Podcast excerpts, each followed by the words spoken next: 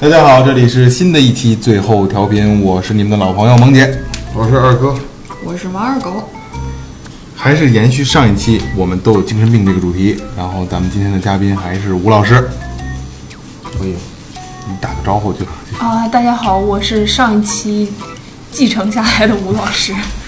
咱上一期也聊了很多，就是给大家大概的聊了一下，就是心理学上的一个一个偏差，嗯，一个一个误导，咱们都不理解。然后这一期呢，主要聊一下吴老师在学心理过程中，他遇到的很多的很怪的事儿和让人觉得很就让人起鸡皮疙瘩的事儿。一听我头皮发麻，哦怎么会有这种这种这种人呃对对对，这种性格。然后很重要的一点就是，就是今天我也尝试过的这个催眠，嗯，然后咱们要聊这两个环节，好吧？然后对这个感兴趣的朋友，今天也算抄上了，真的挺有意思，而且我是亲身经历。来吧，聊聊你，嗯，那我就首先出于职业道德，我可能要说明一下，就是说我接下来讲的我经历过的案例呢，它虽然是真实发生过的，但是为了保护这个发生在这个人身上的这个人呢，所以说我可能会进行稍微一点点的改编，嗯。或者是说我会隐去他的姓名，然后咱们来聊一下。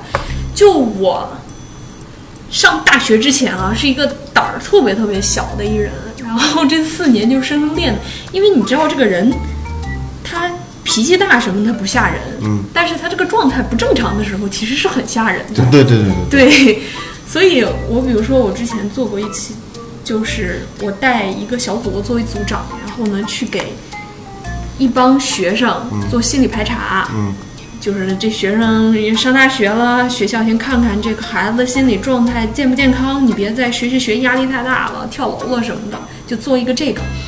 然后我那个小组成员呢，这这学生晚上九点才下课嘛，你只能挑下课有时间的时候。然后就在那个小的咨询室里，特别刷墙，特别白，里面就俩沙发，然后有一个窗户，有一一棵植物，就是营造一个很温馨的气氛。但是呢，九点多了，那个我那个组员出来了，吓不行，说组长我没法做了，你进去做吧，或者说咱们这个先先先标上标签儿，咱改天再弄。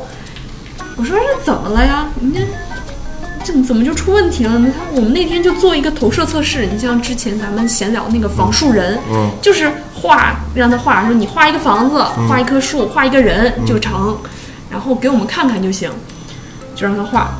结果那个小孩呢，哗哗哗哗哗，拿一根儿特别粗的铅笔，画了半天，画完了之后递给我那组员说：“你看看吧。”结果我那组员拿过来，画了一个跳芭蕾舞的小女孩儿，没有脸，嗯。就是一个像浓墨重彩，就是描了很深很深，然后又有好多阴影，然后就是画的很潦草，但是你能看出来是一个跳芭蕾舞的小女孩儿，但是就是没有脸，脸是白的，白的空白的，对，脸是空白的，就是他画这个人还有很多细节，但是没有脸，对，就是一个其实乍一看还挺好看的，但是就是没有脸，脸倍儿白，就是一个速速写，对对对一个绘画的对对速写。但是这也就还行吧，可能大晚上的啊，一拿这幅画，可能稍微有一点点害怕。但是他就跟那个小孩聊，说什么，哎，你这怎么了呀？怎么怎么样的？那小小女孩就说啊，我觉得啊，我觉得我们都有灵性，我们之后这个这个屋里就有什么什么什么东西。反正我那组员没跟我说清楚，反正就特别害怕，说这这今天晚上我这人我说什么我都不接了。我说那行，那我进去聊吧，我就拿着画进去了。进去了，那个小女孩就跟我说，是一个小女孩，刚上大学，说这个老师我我有很多的事情想不通，嗯我怎么就没有钱呢？嗯我心想这是大多数人有的烦恼啊，没事儿继续聊。他说我小的时候特别喜欢跳舞，然后我们家没钱，我就嗯没法去学，然后我就喜欢跳芭蕾。好不容易呢，我们家可能说攒点钱送我去学吧。我在那个小村儿里，路又不好，然后车也不守规矩，把我腿给撞伤了。我们家也没钱给我治，我就有点儿就是跳不了舞了。然后我就想，我就好好学习，我上大学。我上大学呢，考砸了。考砸之后，我就来这学校。来这学校的话，你这个嗯专业可能就不太好，也艺术类的嘛。然后学艺术特别费钱，我画画我需要笔，我需要纸，我需要各种材料。我们家还是没钱，我怎么就让钱这事儿给缠住了呢？对吧？我觉得这个人，这个人生在世就不应该被钱缠住。这个，我我就觉得世间一切都是有灵性的，就是全程都不让我说话。我觉得世间就一切是有灵性的。当时就我们两个在房间，然后。我背后有一颗长得特别好的，就类似于绿萝那样的东西，他就跟我说说，他就突然指着我的后背说：“你看看他，他是不是在动？他是不是也是有灵性的东西？他是不是跟我们承受着同样的痛苦？就特别吓人。然后还说，说不定窗外就有什么什么东西在看着我们，怎么怎么样的？然后说那个小女孩为什么没有脸？我觉得。”她不应该有表情。如果她有了眼睛什么的，她可能就看到一些别人看不到的东西，比如怎么怎么样。又开始比如又要给我指，就是房间里根本就没有的东西。我说打住打住。其实当时像这种应该有极严重的心理疾病。对，这个就已经算是稍微严重一点，我们需要再次进行比较详细的检查了。但是当时真的非常非常吓人，因为快十点了，屋子里谁都没有，就我们现在跟我们讲，我都会有点，我有一点对对对不舒服。但是后来的话，可能接触的多了，就就就这件事，可能之后我可能回去还琢磨琢磨什么的。再后来就比较平常了，比如说进来个人，或者是说跟医生在医院里接触比较严重的病人，就医生，我跟你讲，就有一个黄衣服的男的找我，怎么怎么样，我们做记录啊，是吗？黄衣服的，好。他怎么样？他满脸是血，行，满脸是血，就这样。就是他们比较严重的会产生一些幻觉，幻觉，对，就是精神分裂症患者可能会产生一些幻听啊，对，幻听啊。往往这样的患者的话，倒不会让人害怕，因为你知道他，他他就是有很严重的病。对，其实对于我们来说，可能会觉得，嗯，这个就是在在进行进一步的检查就好了，你就不用跟他细聊，他也不会跟你多耍心眼儿什么的。但乍一接触。确实挺吓人的，特别是有的时候，你像我们学生工作就在晚上做，就挺吓人。还有，还有那种家属很很很搞笑的，比如说人送来的时候，那个你们这这不了解一下吗？你们这平时有吃什么药啊，或者是有做过什么治疗？我们了解一下。啊，我们这个刚吃了烧过的草木灰。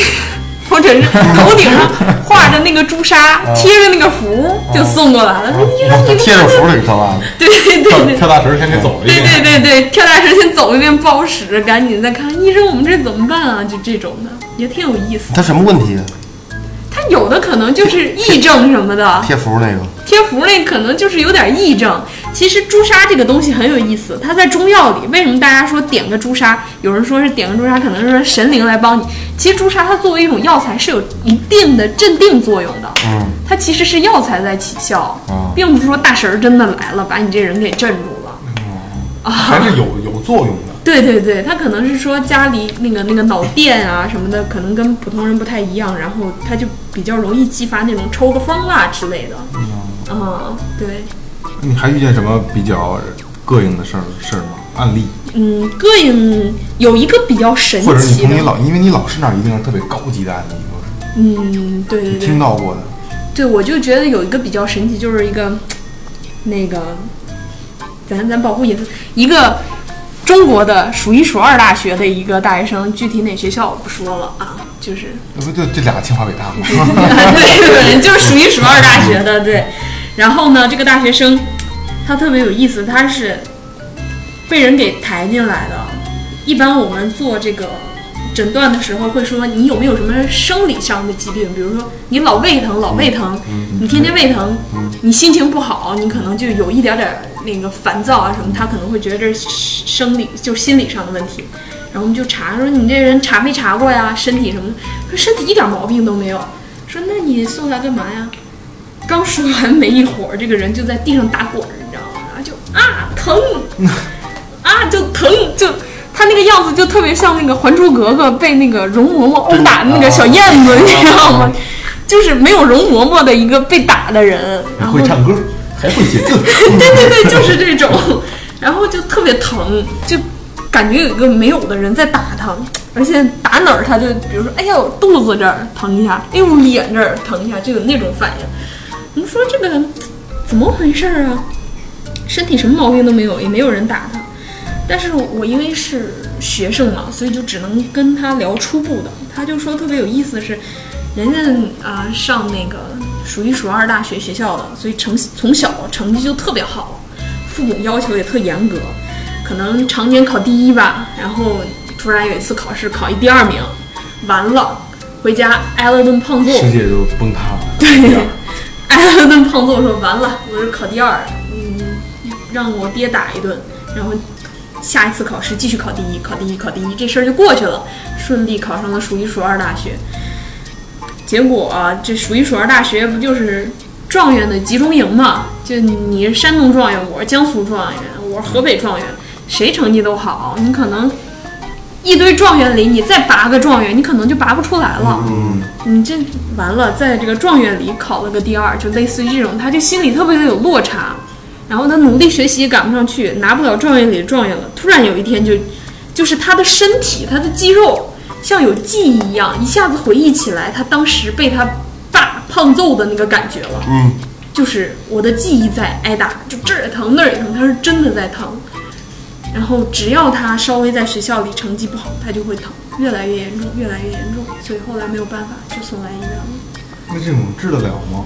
这种的话其实是可以，但是具体的呃病因啊，还有中途发生什么事情，那就是他后续就是医生去跟他了。我只了解到了这，也就是也这他得需要药物介入了吧？他这个心理辅导还得还得做。更深的诊断，去看他的具体情况。定一个治疗计划什么的。对对对对对长时间的，他这个就是比较有趣也比较复杂的了。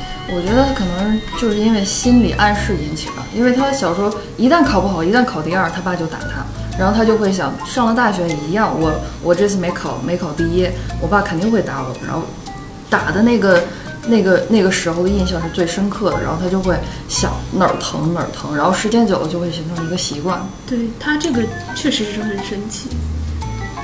这个他就是就像进入催眠的那个状态下，就是他有一定的幻想，他就会，对对对，而且他他的身体是真的有感觉。他模拟了那个过程，嗯，对吧？对。啊，下意识的模拟了那个过程。还有案例吗？还有案例吗？嗯还想听什么类型的？我得想想。如果没有的话，咱们就可以进入今天就是比较大的这个这个环节，就是催眠。催眠这块儿因为刚才提到催眠了嘛，对催眠这个是可以，因为你你说过就是可以随便聊的，嗯可以随便聊因为这个是他他绝对的专业性的这一块。嗯，然后你们是怎么看待催眠的？我就是记得电视里边儿俩俩哥俩椅子，就是电脑里看那个脑袋枕着那个上面底下，到睡眠睡着了，往上嘣儿一扭，上来站一人当当当踩，那人不在他那个，你看过那个？那个那真的假的那个？那个有有这样子的情况，有他这个是可以做到那。应该挺深度的了吧？那那可以，那个是，嗯，现在催眠因为不被大家理解嘛，所以国际上有一些催眠大师做催眠表演。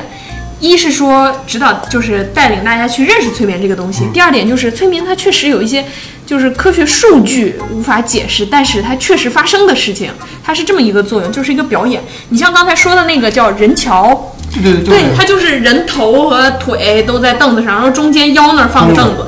当他做完催眠之后，把那中间那咔一撤空的，但人就跟那个桥一样，对对对对就是僵硬的。这个是可以实现的，就是它是催眠是可以改变人的感知觉的。古代的时候，有人甚至说，就是在一个小型的手术，比如说你你曹操那年没有，不是不是曹操，三国那年没有嘛，不是刮骨疗伤嘛？看棋谱，对，对对，你你像他们那个，就是在特别古代的时候，西方有试过说这种小手术做催眠，然后催眠你那块儿不疼，然后有成功过的，就是你的感知觉会变。其实它这个就是改变你的一个生理状态而已，但是得是非常非常厉害的大师。嗯，像我们是做不到的。你你老师可以吗？我老师，哎，我我们老师有一次上上课还说咱们试试吧，但是我们嫌太浪费时间，所以不谁是拉我？对，万万一要是那个老师没成功的话，我啪嚓摔地上了，大家都不愿意试。但真正催眠大师是完全可以信任的。可以做到的啊。对对对，而这个且这个是我确实我是相信的，因为是潜意识里强加于给你的，你就是他妈不疼。你就是僵硬的跟块板儿一样。是之前我是有点儿不太不太耐心，今天他说完，我承认他他他是因为我是亲历者但但是这这种大师生活中可不多，嗯，就是大家要注意，别生活中有一个大师说我能做到那样，你再让他给骗了。这个是不是算属于肌肉记忆啊、这个，嗯，就是能不能归到肌肉记忆上这一点儿我不清楚，但是它确实是改变了你的肌肉状态。就比如说像我们练琴这种，就是首先给你一个曲子你都不会嘛，然后你先用大脑去记谱，啊然后再用手去把它弹出来。弹久了之后，我们可以抛下大脑，就是光手指就放在琴上就可以弹出来。嗯，其实这是正好相反的，是你你潜意识里你你见过的，你有感知的，然后它会引导你从你内心调动出来。对，其实萌姐这个说的点比较在的一点就是说，你弹钢琴的那个工作记忆和肌肉记忆是相结合的嘛，它是在你的意识里的，但是催眠是完全是在你操控你的潜意识，它是两两两个工作，你知道是不同的部门，是不同的部门在指导你。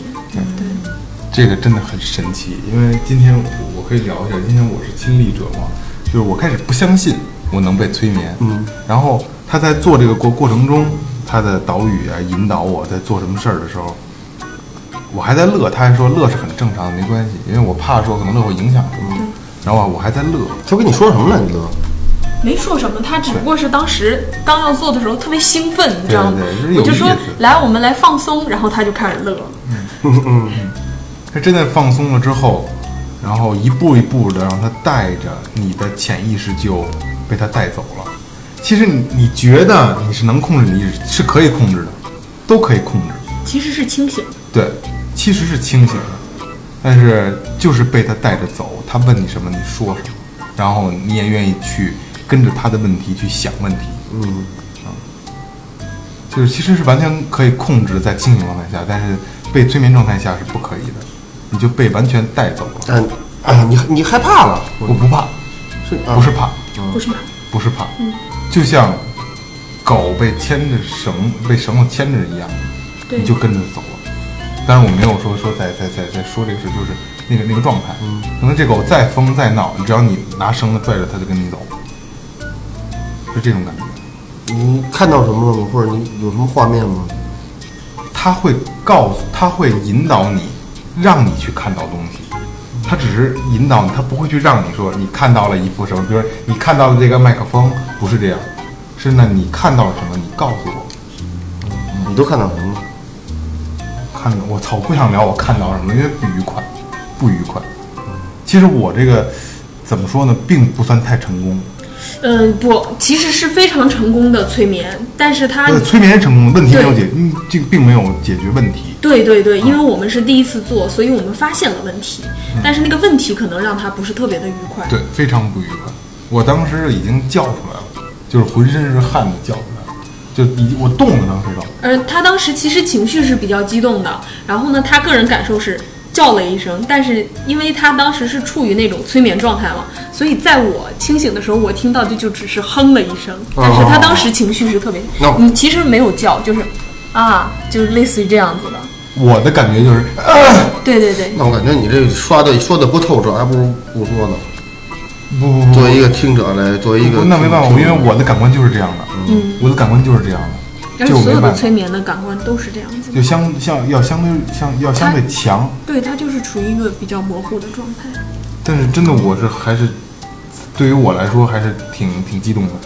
是不是催眠的时候，如果你内心有什么结儿或者什么坎儿没过去，它就会自己就会想？嗯，对，而且那些结和坎儿是你平时生活中意识不到的，就是这事儿吧，可能暗地里影响着你，但是呢，你自己没想到，或者是有的时候你就逃避，我就知道我哪想不开心，但是对我就是不开心今心，天我就知道为什么为什么我会为什么我会不开心？而且它还有一点比较有意思是，刚才你像打那个比方说，像一只狗被牵着，你像这个这个比喻其实挺恰当的。你像这个狗，它被你牵着，它是愿意信任你去随着你走。但是如果你要打那个狗，那个狗还是会生气。所以说，有的人会担心说，你催眠了我，会不会问我们银行卡密码？嗯，你会不不会会要我什么车钥匙啊？什么？你会不会骗我钱？其实是不会的。人他的那个意识只不过是变温顺了，并没有说就是我我什么都听你的那种。你像如果刚才我给做催眠，我说萌姐，你把你银行卡号还有那个密码告诉他，肯定立刻就醒。是可以控制的，但是他如果按照他原有的这套如果是美好的，你愿意进去，就是愿意带，说他带你去一好地儿，你愿意跟他一起走。不是，嗯好与坏，是我自己想的。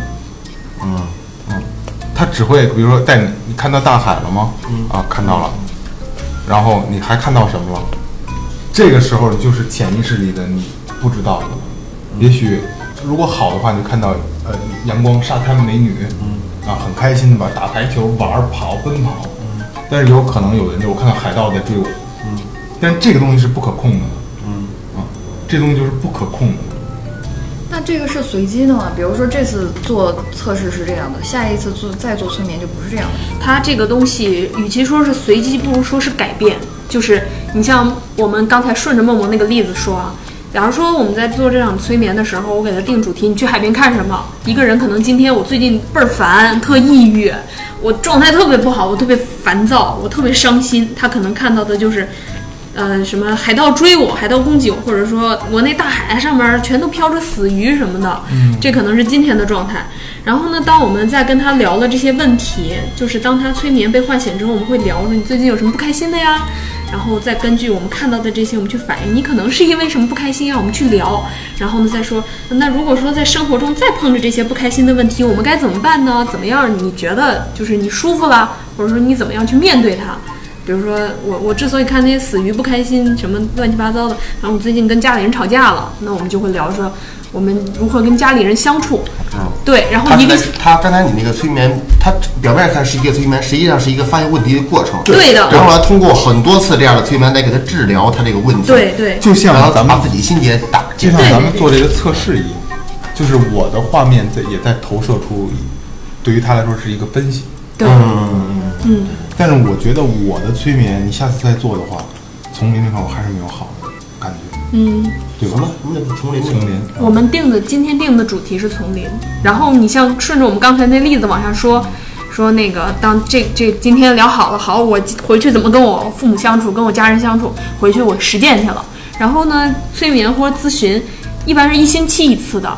让他下个星期来之后跟我说啊，我我哪块儿咱们商量的地方我做到了，哪块儿我没做到，然后我们再聊，我们为什么没做到啊？好好好，聊完了之后，然后再进入催眠。如果说他心理状态改好的话，他今天再来的这个海滩，他就会说啊，今天我的海滩没有死鱼了，很平静，什么什么的。然后我们再就问题再聊，啊再下个星期来的时候，可能就是我海滩今天阳光明媚，哎沙滩什么鱼美女烧烤仙人掌，对，就特别好，还有老船长 这个，对然后再看看你还需要进一步的介绍。对或者说下一个分类，对？对对对对，就是这个样子。他把你带入到一个情景当中。那我那我跳出来球吧，我觉得你要做这个职业能交到很多朋友，因为好多人愿意跟你去交心，说一些哎，不，这个是你们是比较呃愿意去了解、愿意去接受的人，你们会觉得这是一件好事儿。但有的人他就可能会很抗拒，就是你知道我内心的秘密了，我再也不跟你玩儿了，也有这种人。也有这种人。对也有我觉得我我不是，还还有那种很愤怒的，就是那个有的人你我为什么跟你说？说准了之后，啊比如说你，我告诉你，你就是一个一个就很平常嘛。因为有的人他可能就是你脾气特别不好，你就跟他说一个事实，你脾气特别不好。好了？你说你现在这种状态，对对对，就有这种人，其实特别有意思。嗯，就你说中他的点之后，他有的人会特别愤怒，不知道为什么。戳中他的点，这就是这是因为他看心理医生的 对原因 需要。需要需要看的原因。嗯，这就是不像想象中那样。然后这个感觉我我也没法去解释。对，这个就像说纹身有多疼一样，你不体会永远我受不了它有多疼。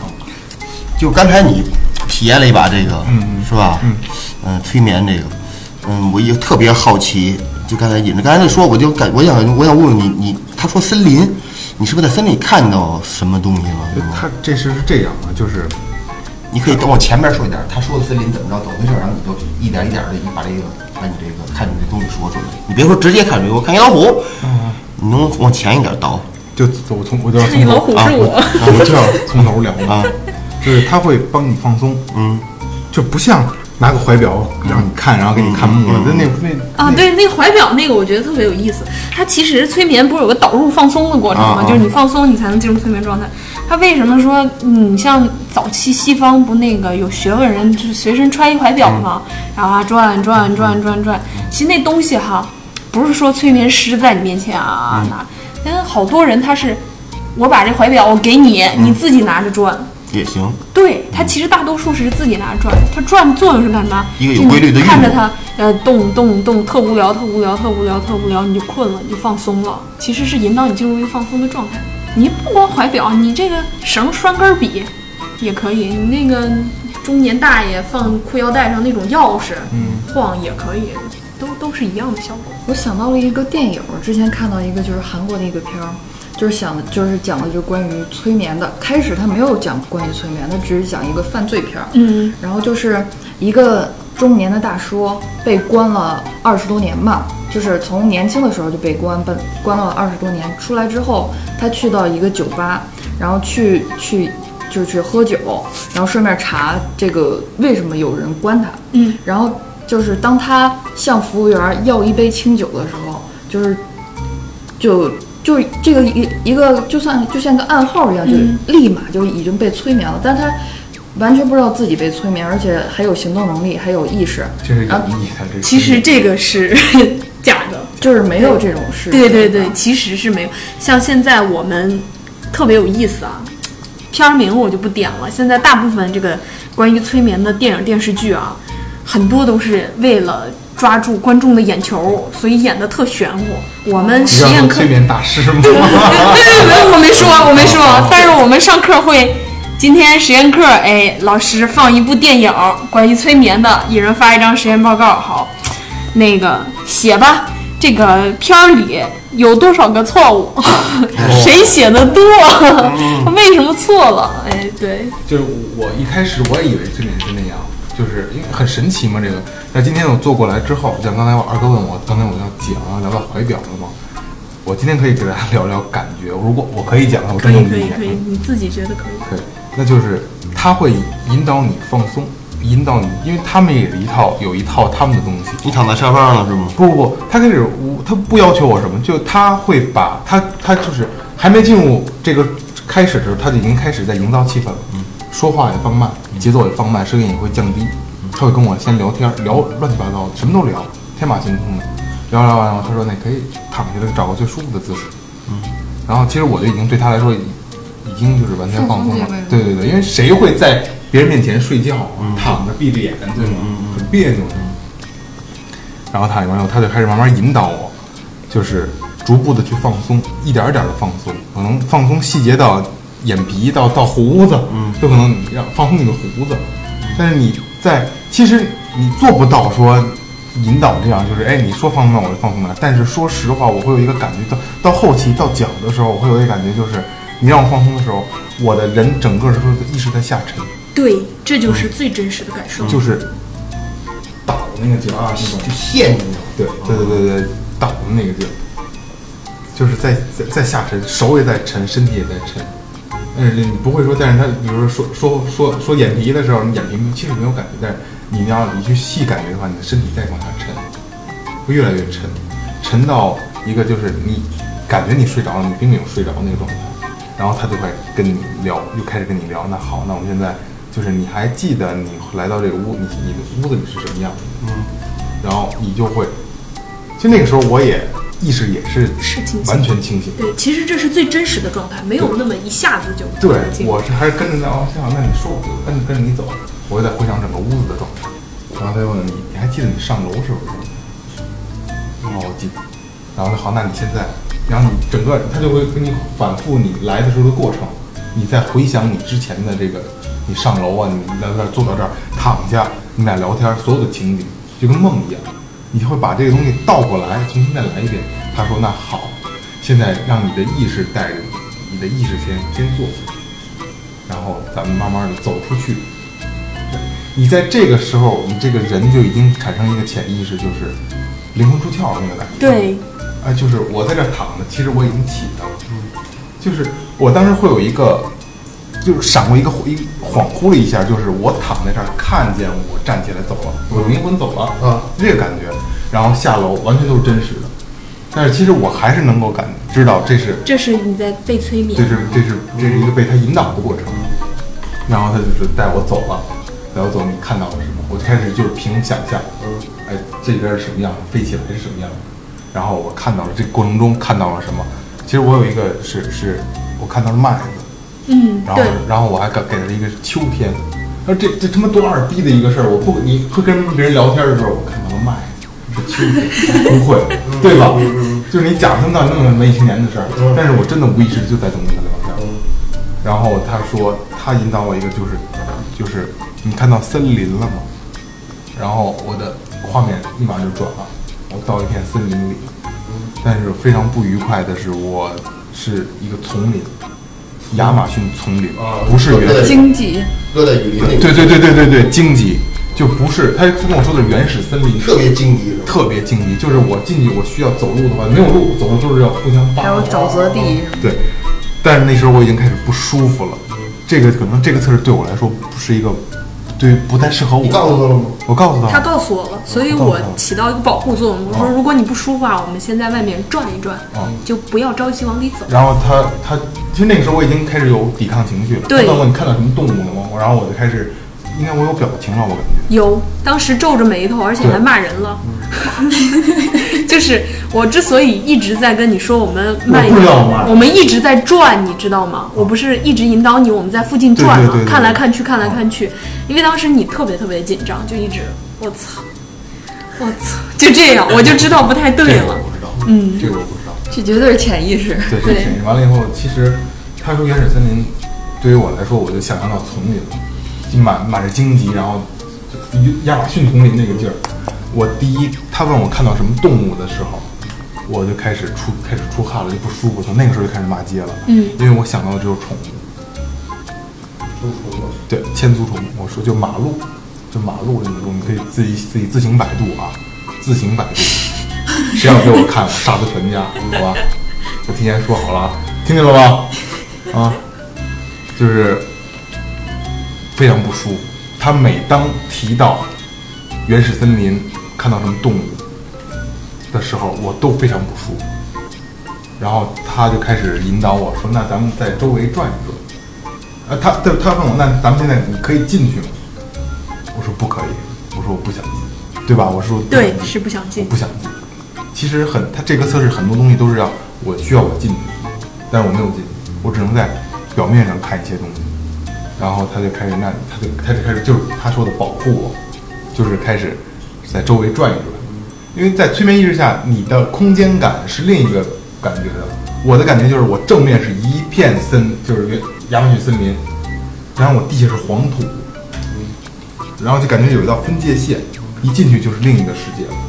然后我地下是黄土，后边是山，我在一个非常空旷的环境，就是这这是一个完全不可能的状态，对吧？一个不可能的空间，但是我就是有这么一个空间。然后他会，他就开始跟我聊别的，就是你看到什么了呀？就是那咱们去转一转，上山什么这那个，你看到什么了？说实话，就像梦一样，我所有东西都是真实的，巨真实的，我可以摸到石头。我可以看到石头上缝隙间的苔藓，但是我就是不愿意进森林。然后他会，他就问我，那你看到什么了？我一开始一直抵抵有抵触，就是我不想说。然后到这儿的时候，他就开始已经开始往回引导我了。他说好，那那就其实他没有说，但是我知道就是不往下了。我其实是清醒的，他就是不往下了，然后就开始来你找找比你冷，对你回回想你来的时候的画面，然后你往回走，然后回到咱们这院儿里，上楼梯进屋躺下，然后我就回到我自己了。他说你可以睁眼起来了，起来我就笑了笑了。他想想他想他还是想再再保护我。我醒了，睁开眼睛，我看着他，然后他就想跟我抢话，就是说没有什么不好的感觉，这那这那的。但是我真的就是已经就笑出来，我给他说大哥，我说我服了。这种感觉立马那感觉又没了。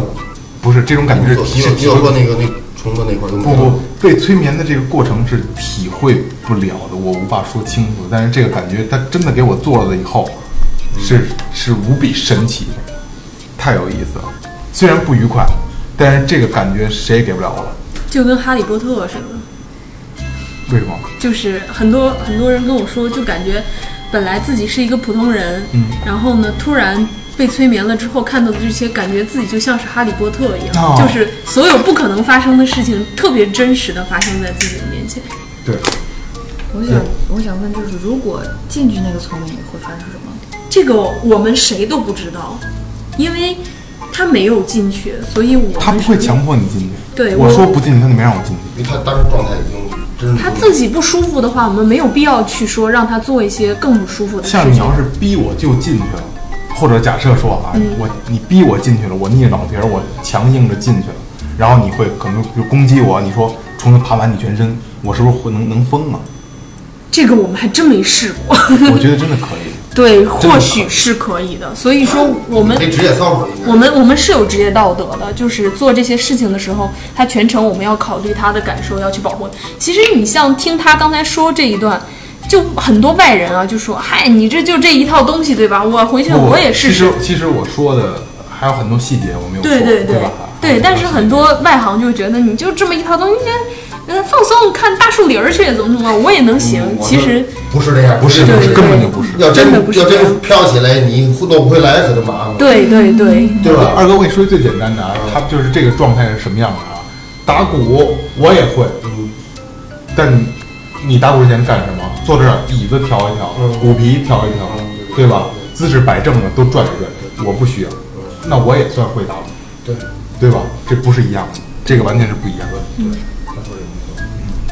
就是这是不可复制、不可模仿的。你不学的话，你可能你我可能我告诉你所有的这个过程，他说的是什么我都能记下来，但是你做不了，你带不进去。那就做这个，给他做这一次，就算是现在我已经把它当做一次治疗了，嗯是一个就好像望闻问切的一个过程。嗯，现在就只只算是第一步，忘。呃，望嗯、还没正式的发现问题。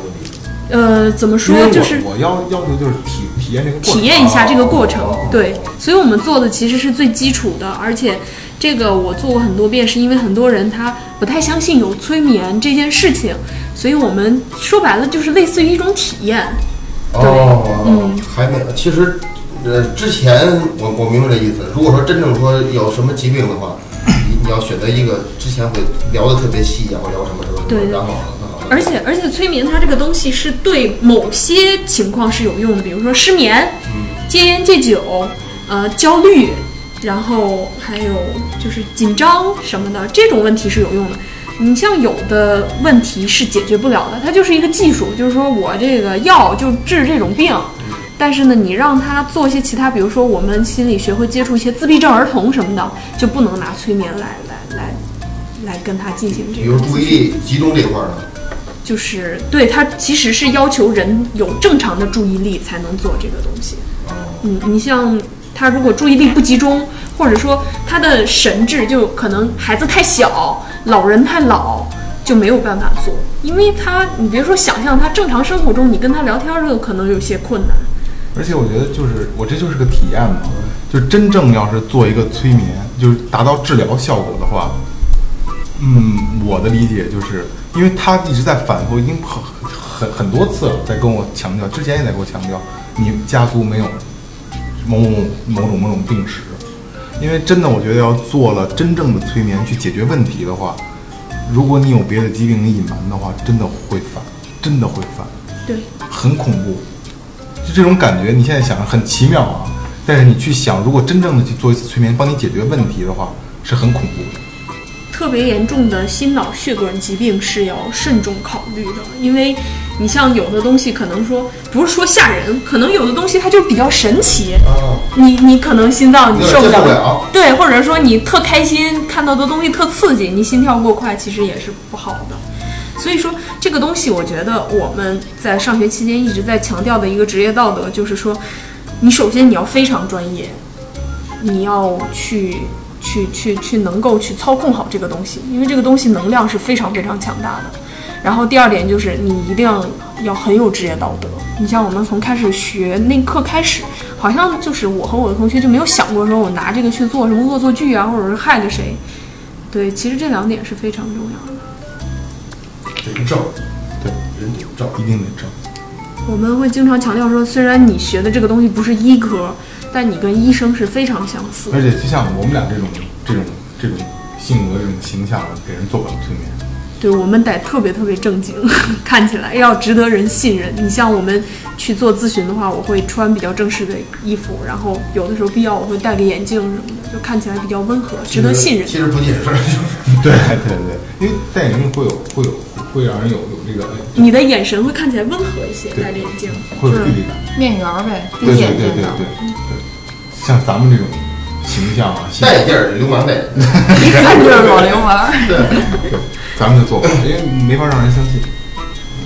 但是这个过程真的太神奇了，太神奇了。好，那今天今天真的很感谢吴老师能给大家讲述一下真正的心理学是什么样的。然后我也我个人也很感谢吴老师给我一次这么奇妙的体验。然后还有什么问题可以在我们这个这个评论里给我们评论。然后如果喜欢吴老师这个东西的话，我们可以再再给大家做一期，有什么问题都可以告诉我们。然后感谢银泰游作提供的场地支持，感谢明信坊提供的设备支持。然后最后 FM 微信搜索最后 FM FM 可以订阅我们的观众呃订阅号。然后呃两个平台都开通了打赏功能，大家别闲着，好不好？啊，今天感谢吴老师，好，谢谢谢今天你们。节目到此结束，拜拜。再见。拜拜。